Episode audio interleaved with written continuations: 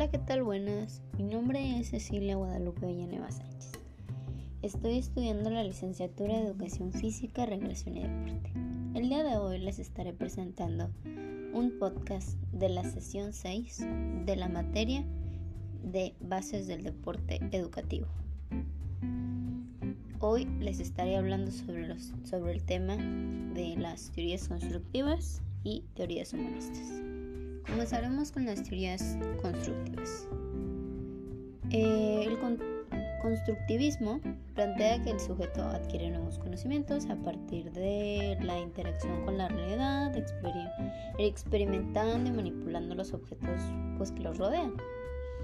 Eh, esto eh, actúa sobre ellos buscando transformarlos a sí mismos para que planteen el desarrollo de sus habilidades cognitivas que se van adquiriendo y construyendo de manera gradual a lo largo de la vida. Desde la perspectiva constructivista, el aprendizaje se construye a través de las interacciones sociales, mm, de tal manera podría decirse que el individuo adquiere nuevos aprendizajes a través de las interacciones que establece con la sociedad. Eh, este eh, es más conocido como el constructivismo social, el cual es el que expone el autor Vygotsky. Él es el que expone el constructivismo social.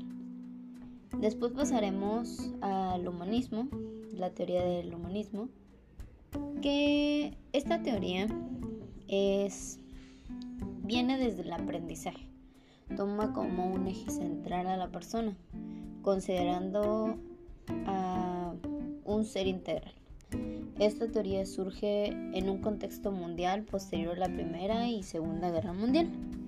Y aún en estos días tiene una gran relevancia, ya que en la actualidad el individualismo sigue siendo un factor que incide en el desarrollo humano de, las, de los de las sociedades. Perdón. podría decirse también que este sentido en el deporte educativo puede contribuir al cumplimiento de estas necesidades.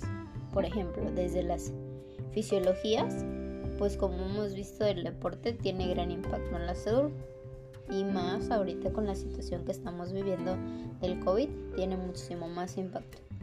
Las necesidades sociales, la confianza, etcétera, ¿no? Eh, por lo tanto, es importante poner énfasis en la pirámide de Maslow para contribuir a la autorrealización de las personas. Y eso sería todo de mi parte. Espero su aprobación y hasta luego.